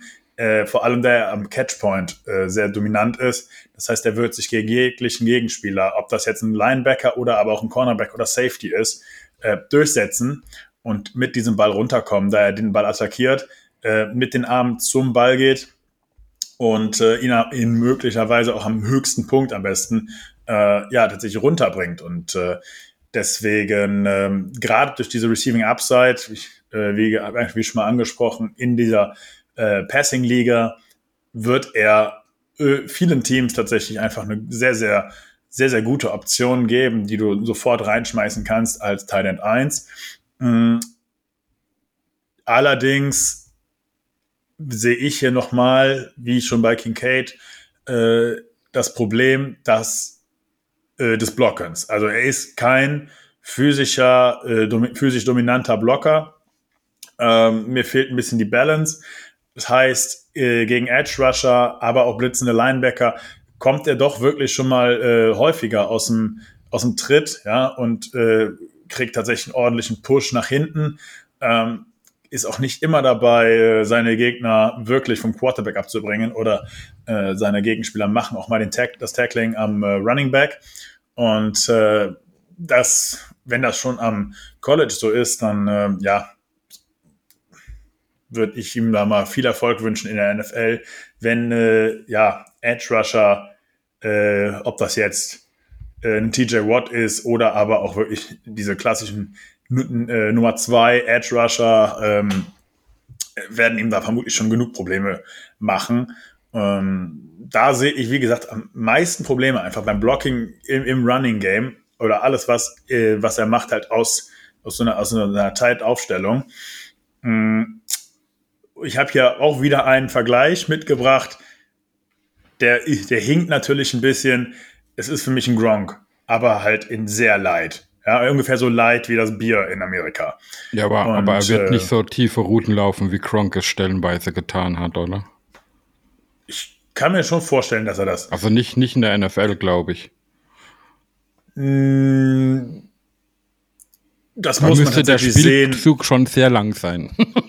ja, ja, ich, ist natürlich auch immer die Sache, äh, Game Speed Combine Speed, ja. äh, ich bin da kein Fan von, diese, diese Zahlen als, äh, als hundertprozentige Genauigkeit äh, anzusehen. Ja, da, das ist einfach nochmal ein ganz anderer Unterschied, ob du, äh, einfach ein Unterschied, was ganz anderes, ob du das jetzt auf dem Feld machst oder halt äh, ja beim Combine. Und ähm, er ist für mich der Teil, der die besten Routen läuft, der die besten Hände mitbringt ähm, und natürlich kann er dann auch mal ähm, ja, tief gehen. Auch Gronk, also Gronk war jetzt auch kein Athlet, um, um, um, Gottes Willen, ja. Also wenn man ihn jetzt mal mit Kyle Pitts vergleicht, äh, ist das ein ganz anderer äh, Spielertyp. Ja. Aber sicherlich äh, darf man jetzt diesen Vergleich auch nicht zu hoch äh, hängen, äh, da Gronk auch einfach wirklich dieser All-Around-Tight war, äh, der vor allem auch im Blocking äh, massiv dominant war und äh, das ist Michael Meyer hier nicht. Aber wie gesagt, im Passing Game gibt er mir diese leichten Gronk-Vibes und äh, ja, vor allem was dieses Dominante am Catchpoint angeht, was ich bei Titans immer besonders wichtig finde. Ja. Was mich interessieren würde, das ist eine, dann auch als Frage an dich, weil ich habe das getan bei ihm, was du immer sagst, was man nicht tun soll. Ich hatte halt nicht die Zeit, um Tape zu gucken und habe ein Highlight-Video von ihm geschaut. Was ja. mir da aber positiv bei ihm aufgefallen ist, ist seine Einstellung auf dem Spielfeld halt. Das ist wirklich ein Spieler, das ist für mich so ein typischer, der will Football spielen, der findet es geil, äh, sich mental und körperlich auf dem Feld aufzuwühlen. Und das kam mir so ein bisschen positiv rüber. Und deswegen überrascht es mich ein wenig, dass äh, der, wenn das so stimmt, wie das rüberkam, mit der Einstellung äh, Probleme beim Blocken haben sollte. Ist es der dann eher aufs Körperliche oder auf die Technik bezogen? Mm, ich glaube, es ist tatsächlich eine Mischung. Also äh, seine Size-Werte sind hier vielleicht ein bisschen misleading, führen ihn ein bisschen in die Irre. Mm, allerdings ist er, du hast jetzt die Technik angesprochen, auch da einfach nicht immer äh, ja, ganz sauber unterwegs. Ist, äh, steht häufig äh, häufiger mal zu hoch im Block, äh, weswegen er dann halt einen falschen oder einen schlechteren, einen schlechteren Winkel, eine schlechtere Position hat. Ähm, ich finde jetzt auch seine Arme sind beim Blocking nicht einwandfrei und vor allem äh, setzt er seine, also er hat da kaum Bewegung in den Füßen drin. Ja? Also was Running, Run-Blocks angeht, äh, die kommen nicht aus den Füßen, sondern er will die rein aus dem Oberkörper aufhalten. Okay. Und äh, da kommt also wenig Push nach vorne. Ja. Und äh, weswegen dann Edge Rusher, Linebacker mit einem einfachen, ähm, ja, mit einem einfachen Move, Rip Move, Spin, äh, Swim Move oder ähnlichem sich da durchsetzen können. Und ähm, okay. ja. Jetzt habe ich es verstanden. Also, wie gesagt, ist für mich ähm, Talent 1 auf dem Board. Ähm, auch der, auch mit einem, wie gesagt, einem ganz eigenen Tier ist für mich aber kein First Round Talent. Ich sehe ihn in der Mitte von Runde 2 ähm, wo er dann halt auch der Einzige ist. Also ähm, heißt, heißt das unterm Strich, du projectest, dass kein Tight End in der ersten Runde geht? Wenn ich äh, Meyer als meinen First Overall Tight End habe, dann ja projecte ich keinen in der ersten Runde, ja. Das ist richtig, Watson. Sascha wollte es einfach nochmal genau wissen. Er war sich gerade nicht sicher, wie du es jetzt genau meinst, wenn du sagst, sein erster Titan geht in der Mitte der zweiten Runde von Bord. Also, beziehungsweise, das ist auch nochmal schwierig. Er geht mal, glaube er geht meiner Meinung nach nicht in der Mitte der zweiten Runde. Ich sehe da nur sein Talent. Ähm, ich glaube schon, dass da einige Teams sein äh, werden in der ersten Runde, die sich ein bisschen die Hände reiben, wenn er tatsächlich äh, aus den Top 20 fällt äh, oder halt irgendwo ans Ende der ersten Runde. Ähm, ja, ob ich jetzt den Pick machen würde, ne, das kommt auch immer nochmal aufs Team an. Ähm, das Board, was ich hier setze, ist meine Meinung äh, und ist auch auf kein Team äh, gemünzt, also weder auf die Steelers noch auf eines der anderen 31 Teams. Hm, sollte ich jetzt in einem War Room irgendwo mal sitzen dürfen, dann äh, sieht das bestimmt nochmal ganz anders aus. Ich höre schon wie im Comic diese Ohrfeigen fliegen. Piu, piu. Zu mir oder von mir? Ja, sowohl als auch. Huch. Heieiei. Dann kommen wir mal vielleicht zum letzten Thailand. Und der kommt von einem College, das Sascha ganz besonders mag, aufgrund des Head Coaches von den Michigan Wolverines. Luke Schoonmaker. 24 ist der junge Mann. 6 Fuß 5 hoch, 251 Pfund wiegt er und war schneller sogar als Meyer mit 4.63 im 40-Yard-Dash. Aber ich weiß, ich weiß, Jonas, ich weiß, ich war ja live dabei, als wir das Tape geguckt haben, du bist kein Fan. Nein, also äh, das, um das jetzt hier runter, runterzubrechen, ähm, er hat mir irgendwo Spaß gemacht, ja, aber er hat mir auch verdammt viele Kopfschmerzen bereitet. Und äh, ich meine, ich sage ja immer, ich versuche mich möglichst äh, fernzuhalten von allen Meinungen, die irgendwie im Netz rumgeistern. Äh, natürlich kann man sich nicht davon freisprechen. Ähm, ich habe bei ihm mitbekommen, wo er gehandelt wird. Also, dass er tatsächlich etwas ist für Tag 2, Anfang Tag 3 ähm, sowas beeinflusst dann äh, eventuell dann ja äh, auch meine Meinung unwissentlich. Äh, davon habe ich mich versucht frei zu machen, äh, weswegen er vielleicht auch einfach dadurch schlechter wegkommt, als er es vielleicht ist, weil ich besonders hart und kritisch war. Das kann tatsächlich sein. Ich sehe ihn hier am Ende der siebten Runde. Äh, er ist äh, ja wirklich einer der letzten Thailands auf meinem Board. Und ähm, es wirkt für mich so wirklich, als ob ich ihn sehr, sehr kritisch eingestuft habe, ist aber erstmal ein sehr ähm, ja, solider, äh, solider Spieler, der ja keine klassischen Schwächen irgendwo hat. Also er, er blockt, äh, er kann Bälle fangen und äh, die Frage ist dann halt, wie gut er es tut. Äh, seine Blocks sind äh, irgendwo inkonstant, also er kann immer mal wirklich so einen Keyblock setzen.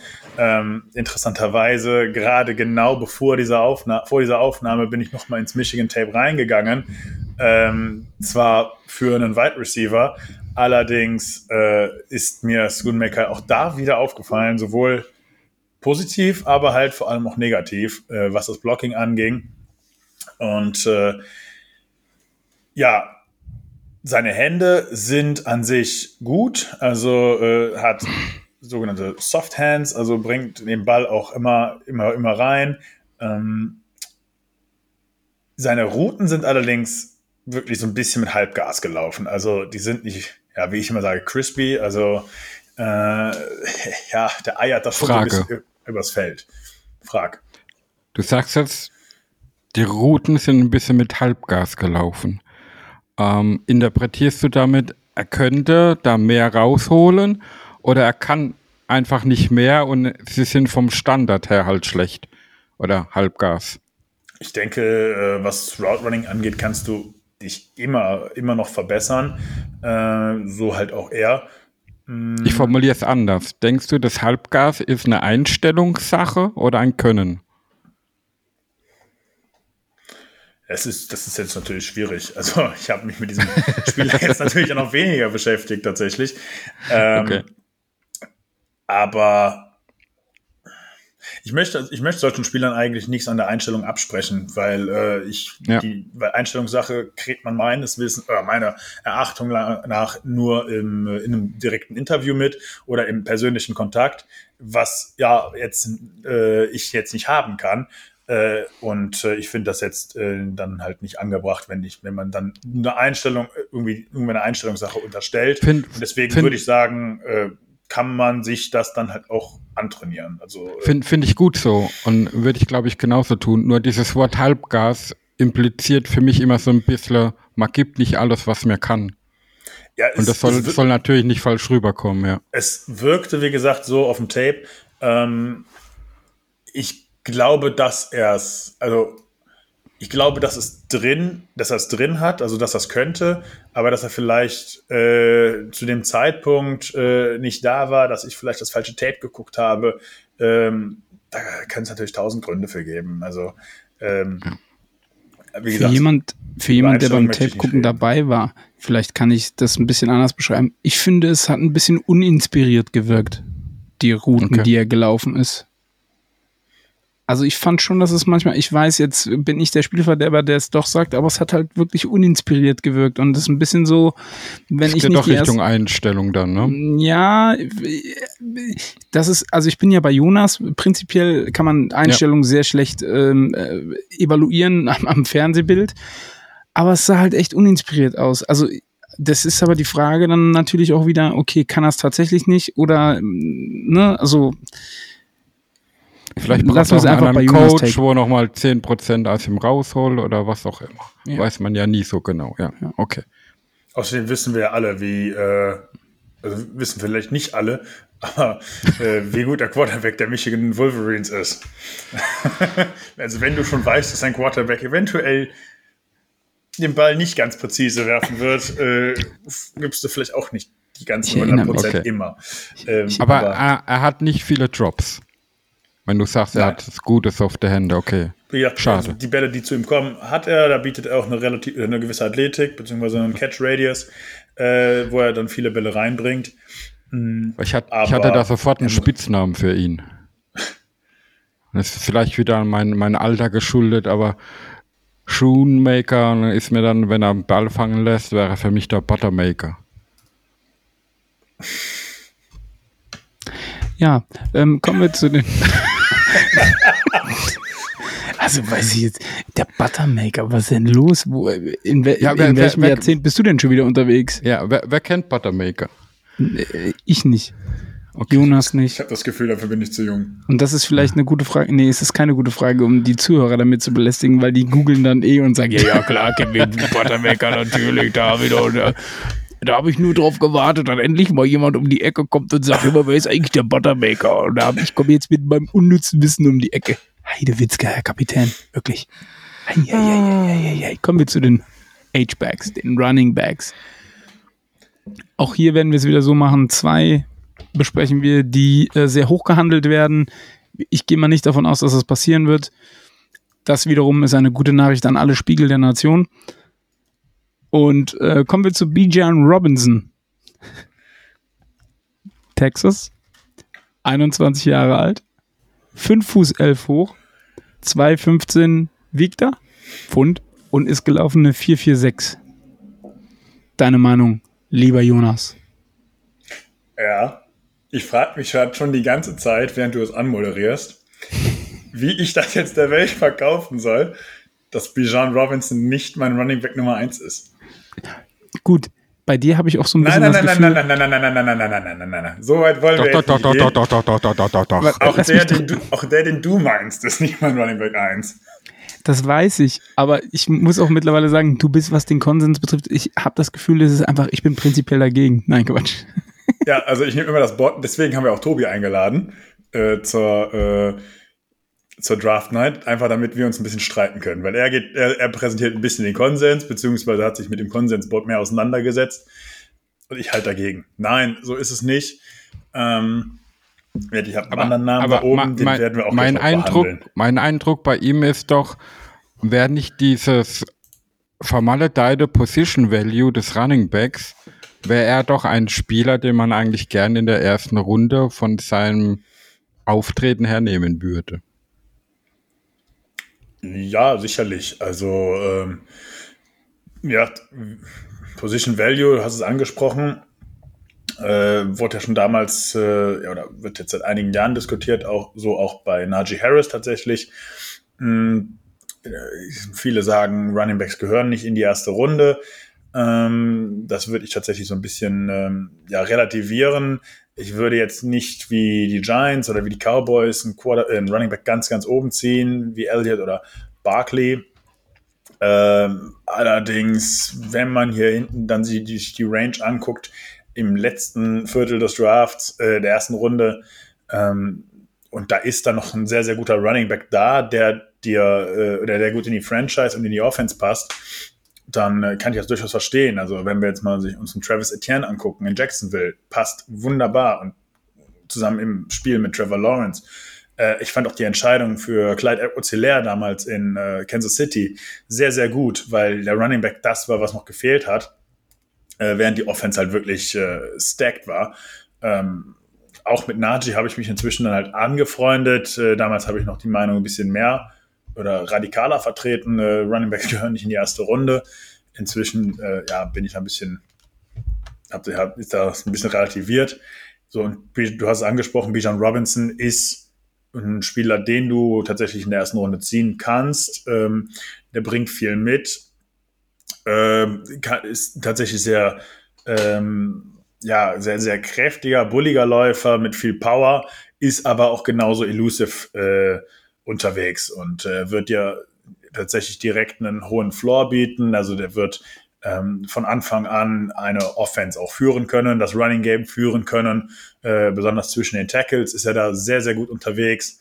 Hm, hat eine gute Übersicht, Ball Carrier Vision, äh, also hat ein Gefühl, ähm, ja, irgendwie so eine Nase für die, für die Gaps, wo die entstehen, beziehungsweise wie sich das Play entwickeln wird, ähm, wie sich Linebacker äh, bewegen und äh, ja, ist auch einfach einer, der bei allen drei Downs dann am Ende äh, auch einfach auf dem Platz sein kann. Das heißt, er kann auch einen Ball fangen, er kann auch eine Route laufen. Ähm, wenn wir das jetzt mal, also ich, Travis Etienne wurde angesprochen, habe ich jetzt angesprochen, der läuft sicherlich bessere Routen oder auch einen Alvin Kamara oder damals bei uns auch Le'Veon Bell ähm, ist tatsächlich da deutlich besser unterwegs, meiner Meinung nach. Aber du kannst ihn da schon anbieten, äh, halt auch mal als fünfte Passoption äh, im Vergleich zu anderen Running Backs, äh, die die Liga auch immer noch hat. Okay. Okay, kommen wir mal zu einem zweiten Running Back und der kommt von Alabama, also von derselben, von demselben College wie Najee Harris. Wird auch recht hoch gehandelt, ist 21 Jahre alt.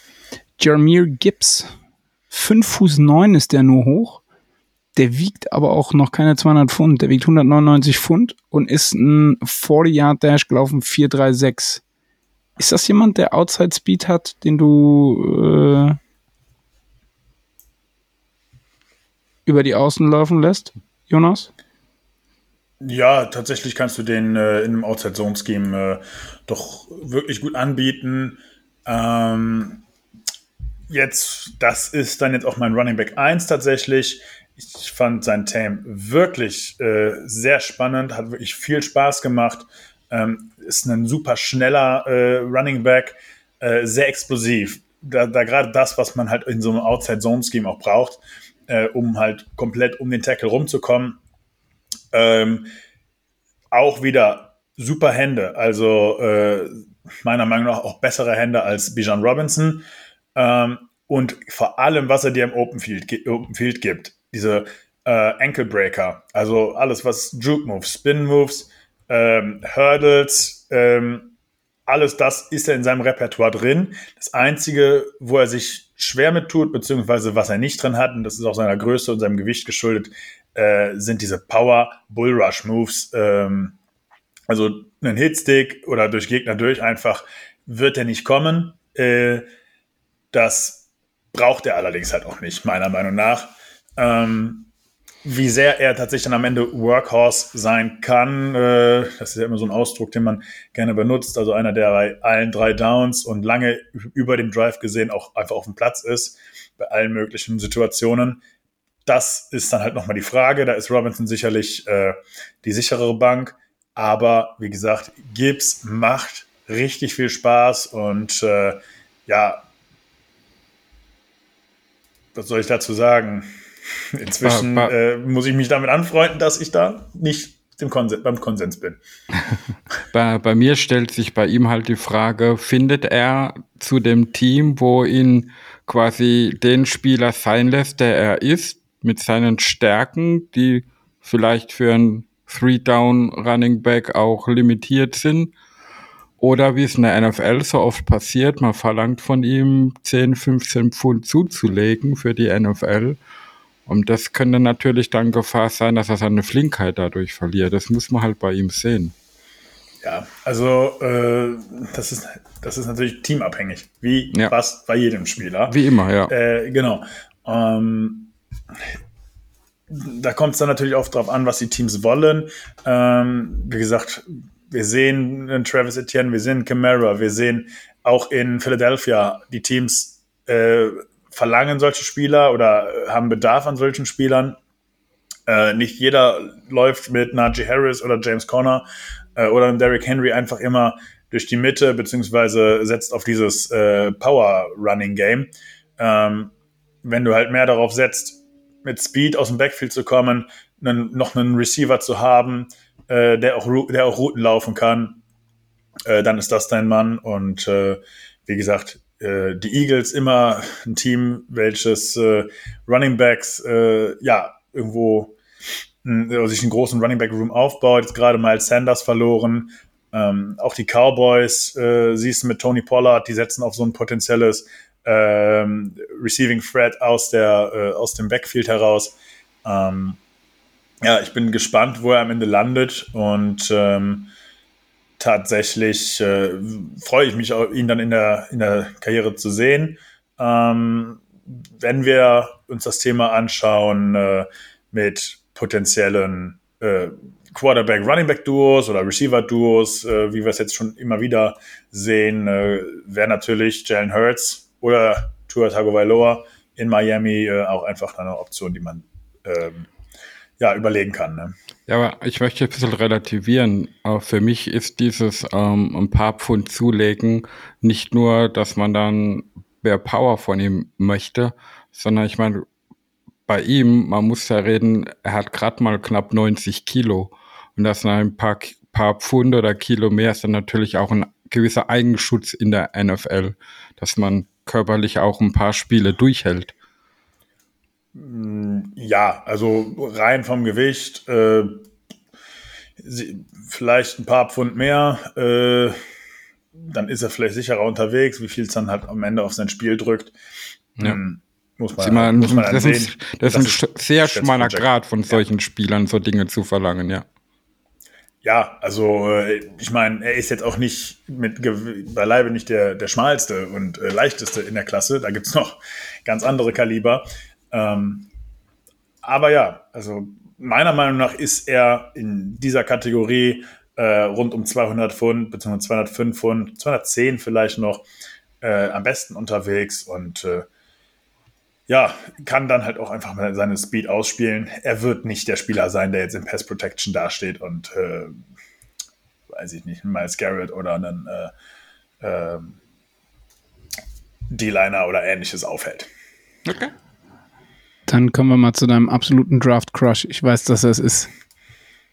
von der Universität, von der Universität Kansas State kommt ein junger Mann, der 21 Jahre alt ist, 5 Fuß 5 hoch, 179 Pfund wiegt er und trägt den wunderschönen Namen Deuce Vaughn. Jonas, the glaub, time is now. Da war einfach jemand auf meinem Twitter-Profil unterwegs. Oder ich habe mich im Discord einfach zu häufig zu ihm geäußert. Nee, wir haben beim Tape-Gucken so oft über Kansas State Tape gesprochen und über Deuce Vaughn, deswegen. Das ist auch möglich. Das ist tatsächlich auch einfach der erste Ansatz. Ähm, wenn man andere Tapes guckt, fallen halt manche Namen einfach auf und schon damals, äh, ja, während der Saison äh, beim klassischen Spiel, Casual-Spiel gucken, ähm, ist dieser Name einfach schon, ja, äh, mir aufgefallen, äh, sein, sein Running-Style und äh, immer wieder, wenn es halt äh, im Tape irgendwie gegen die Kansas State Offense ging, also äh, gerade beim Cornerback-Tape oder bei Linebacker-Tape, ist dann Deuce Vaughn immer wieder äh, irgendwo aufgefallen, obwohl das gar nicht sollte, beziehungsweise obwohl ich gar nicht darauf geachtet hatte. Und deswegen hatte ich mich dann sehr darauf gefreut, sein Tape zu sehen. Ähm, ja, du hast es gesagt, er ist super klein und super schmal. Und äh, wir hatten ja gerade darüber gesprochen, dieses Thema, äh, was, äh, dieses, was das Gewicht beziehungsweise diesen Eigenschutz angeht. Mm, da sehen vielleicht, da sehen auch viele, viele einfach einen Konzern, äh, der vielleicht auch, äh, der sicherlich auch ähm, gerechtfertigt ist. Ähm, allerdings ist meiner Meinung nach das nicht angebracht zu sagen, dass er ähm, nicht in die NFL gehört, ähm, nur weil er, also es gibt jetzt keine Gewin Mindestgröße oder ein Mindestgewicht, um in der NFL spielen zu dürfen. Und äh, klar, es gibt genug Fallbeispiele. Äh, in, aus Steelers History fällt sicherlich Dre Archer zuerst ein, äh, der ja ziemlich äh, sang- und klanglos gescheitert ist. Ja, und er hat auch kein Running Back gespielt, ne? Er war so ein Wide right Receiver Running Back Hybrid, ne? Allerdings. Ja, äh, war ja eher als Returner dann auch eingesetzt. Genau. Ähm, ich glaube, erstens äh, kannst du die beiden nicht ganz vergleichen. Äh, ja. Zweitens kommt es darauf an, wie du Deuce One einsetzt äh, in deiner Offense. Und dazu kommt halt auch noch, dass die NFL sich seit Dre Archer, um ihn jetzt zu nennen, äh, auch einfach weiterentwickelt hat und äh, dass für solche äh, Spieler jetzt auch irgendwo mehr Platz geschaffen wurde. Und ähm, ja, um jetzt mal zu seinen tatsächlichen Anlagen zu kommen, die einem dann halt auch extrem, oder die mir extrem viel Spaß machen. Ähm, er hat unaufhaltsame Füße. Er bewegt sich immer weiter, auch äh, wenn er in Kontakt ist. Äh, die bewegen sich immer weiter. Das schiebt er dann mit seiner, äh, ja, mit seiner Größe auch mal, äh, auch mal immer weiter. Da kommt richtig Power raus. Und äh, das, was am meisten Spaß macht, sind tatsächlich seine Moves, sobald er im offenen Feld ist. Also, was ich schon bei Gibbs angesprochen habe.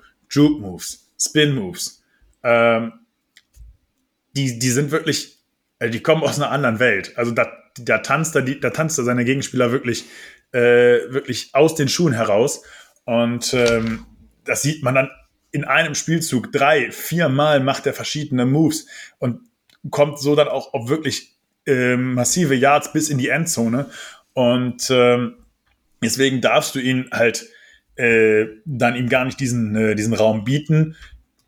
Sicherlich am College ist, das, ist dieser Raum einfacher zu finden, zu erreichen, als in der NFL, ja. Ähm, aber er ist halt auch noch ein äh, sehr, sehr guter Receiver. Er hat sehr gute Hände. Natürlich äh, limitiert durch seine Größe, kommt er nicht an jeden Ball, äh, spielt er aber halt auch größer als, äh, als seine Size. Also äh, hat tatsächlich auch eine ganz gute Sprungkraft, äh, um an den Ball zu kommen ähm, und bietet einfach sichere Hände. Vielleicht ist er da jetzt nicht wie ein Jamir Gibbs, aber ähm, ja, kann auch da wirklich gesucht werden. Ist noch mehr als Gibbs muss man äh, ein Team finden, was ihn tatsächlich perfekt in die Offense einbauen kann. Mhm ich könnte mir vorstellen, dass es in New England zum Beispiel der Fall ist, die immer wieder mit äh, ja, interessanten Running Back-Konzepten um die Ecke kommen. Ähm, das, da stecke ich allerdings jetzt zu wenig in den ganzen anderen Teams, äh, als dass ich sagen könnte, da passt er jetzt perfekt rein. Bei uns, äh, ja, sehe ich ihn jetzt erstmal nicht per se. Ähm, da, das, der ist, glaube ich, nicht der passende Spieler für unser, äh, für unser Scheme. Ähm, es sei denn, wir sagen, wir brauchen, wir wollen jetzt mal was ganz anderes ausprobieren, nochmal irgendwie ein Change of Pace back äh, hinten raus. Wir haben ja mit Harris und mit äh, Warren äh, ziemliche Powerbacks. Wenn wir also nochmal was haben wollen, was ähm, ja, was mit Speed kommt, was äh, ein Receiving Threat ist, wäre das natürlich was Richtiges. Wir brauchen auch immer noch einen Kick Returner. Der ist, der Spot ist jetzt natürlich vakant, seitdem Steven Sims in äh, Houston unterschrieben hat.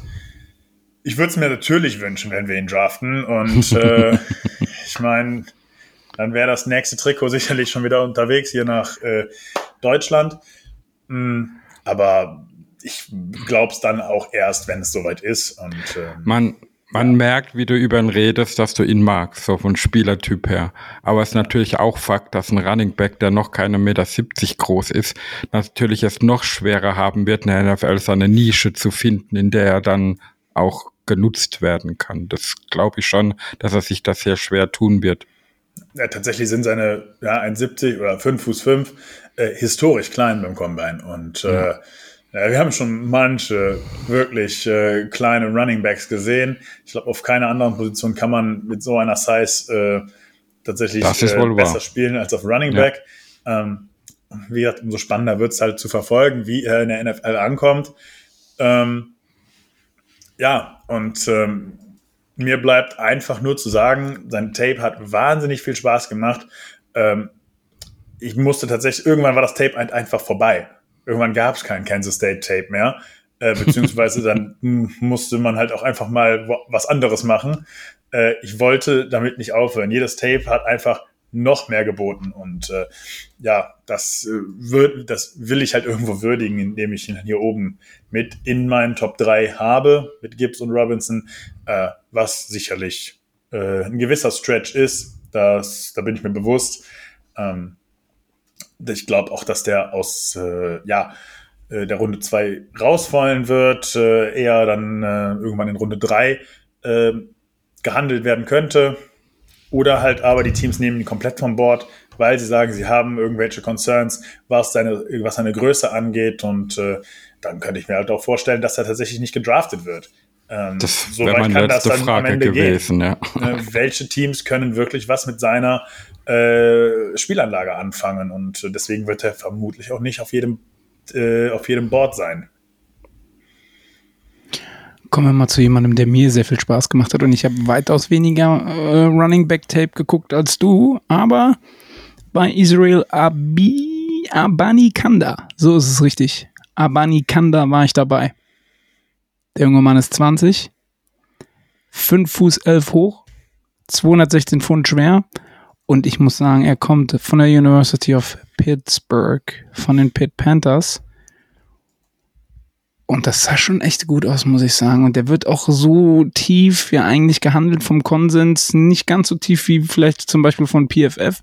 Aber ich, wenn der in der siebten Runde noch da wäre, würde ich einen Pick einfach, ich würde einfach einen Pick aufwenden. Wenn ich die Steelers wäre. Ja, also in der siebten Runde würde ich den Pick auch machen.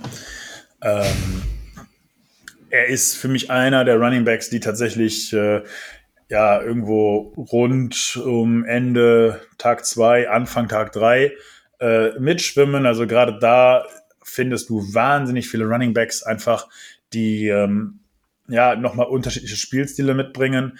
Allgemein ist die Running Back Class sehr tief und sehr breit, aber auch gefächert. Äh, sollte für jeden was dabei sein. Und äh, sicherlich hat Abanikanda auch einen äh, eine Anlage oder ein Spielstil, der ankommen wird in der NFL. Das heißt, ähm, auf seinem Tape sieht man wirklich so ein bisschen diese äh, Einstellung, ein bisschen Work Ethic. Das heißt, er kämpft wirklich für die Yards, äh, geht durch, die, geht durch den Kontakt, arbeitet immer weiter unermüdlich.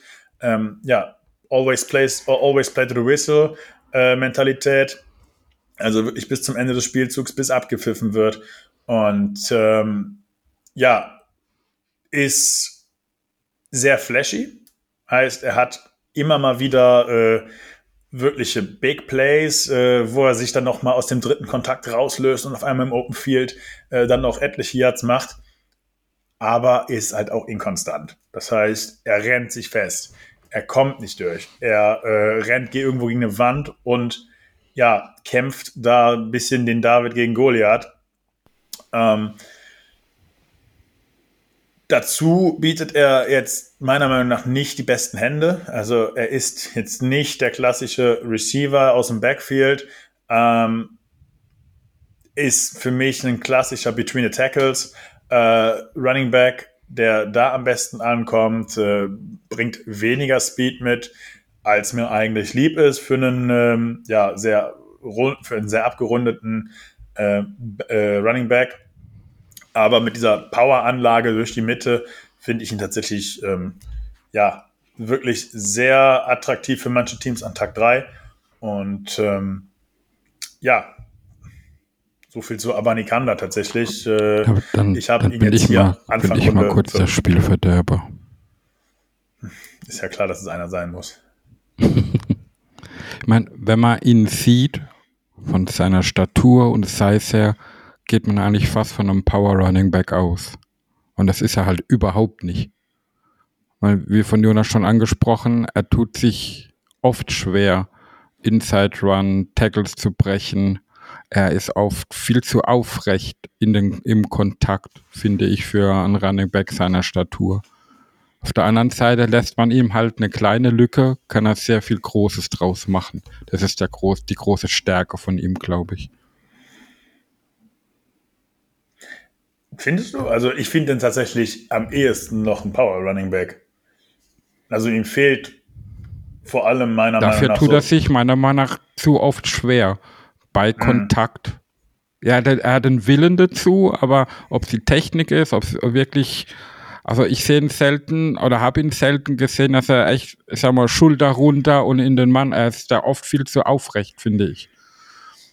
Ja, also äh, das muss man jetzt, also muss man ein bisschen äh, unterscheiden. Tatsächlich finde ich, kann er mit einem guten Pad-Level laufen, also kommt gut rein äh, in den Kontakt, ist halt allerdings nicht immer so. Also er ist inkonstant.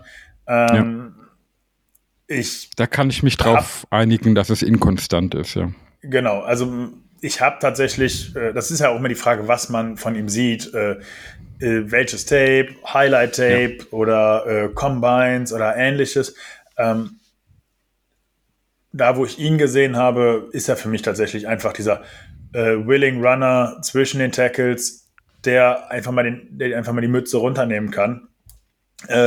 Sicherlich ist tut er das nicht immer und dann gehört auch noch ein bisschen was an äh, Coaching dazu, ähm, um ihn in der NFL ein bisschen dazu zu bringen.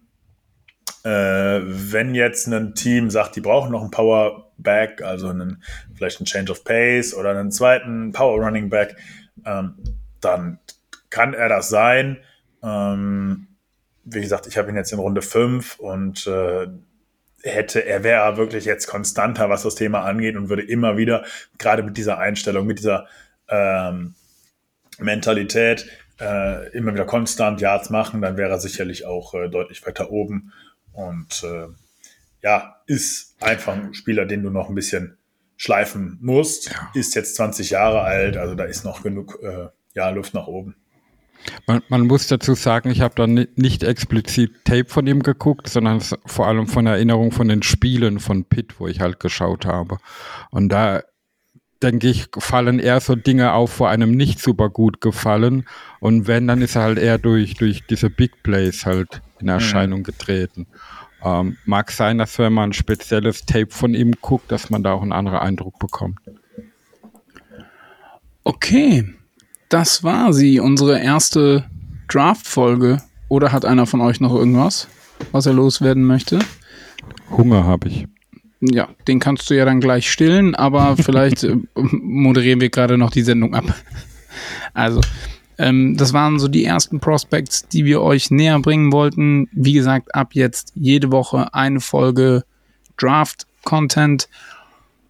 Und Jonas, ich kann so viel schon mal verraten, wir hören dich definitiv nochmal. Und wir sehen uns ja dann auch ähm, am 22. April live auf Twitch und YouTube. Here we know. Das letzte Mal Draft Tape schauen vor dem Draft dann 28. und 29. April. Jeweils eine Stunde bevor der Draft tatsächlich losgeht, gehen wir mit der Pre-Show schon online und bereiten euch darauf vor, was ihr wissen müsst für Nacht 1 und für Nacht 2. Wie gesagt, da ähm, möchte ich jetzt vielleicht auch kurz nochmal honorieren. Da steckt so viel Arbeit drin, was die Leute vorbereiten. Ein Jonas, ein Tobi, alle, die Draft-Berichte schreiben, auch für die Webseite, das darf man dann einfach gerne auch mal honorieren. Und die Steelers haben ja dieses Jahr auch wirklich ein paar interessante Draft-Picks, vor allen Dingen in den ersten drei Runden, die wir ja komplett covern werden mit ähm, dem Here We Know Draft Night Special. Also ihr dürft gerne zuschauen. Dann möchte ich mich bei Jonas schon mal bedanken. Sascha, bei dir bedanke ich mich heute auch einfach mal. Ich weiß zwar nicht warum, aber ich bedanke mich einfach mal. Danke. Und ähm, dann bleibt mir nichts weiteres übrig, als natürlich auch nochmal ähm, auf unsere Social Media Kanäle zu verweisen. Twitter, Instagram, Facebook sind wir überall vertreten. Kommt in den EV, kommt auf unseren Discord-Server, redet gerne auch mit. Ich muss es einfach nochmal sagen, mir geht jedes Mal das Herz auf, wenn jemand äh, sagt, wie er auf uns aufmerksam geworden ist und wie er Mitglied geworden ist, wenn er sagt, er hat den Steelcast gehört oder er hört den Steelcast seit ähm, Folge 1. Das ist einfach immer wieder sehr schön und bestätigt einen natürlich auch darin, dass es gar nicht mal so falsch ist, was wir hier tun.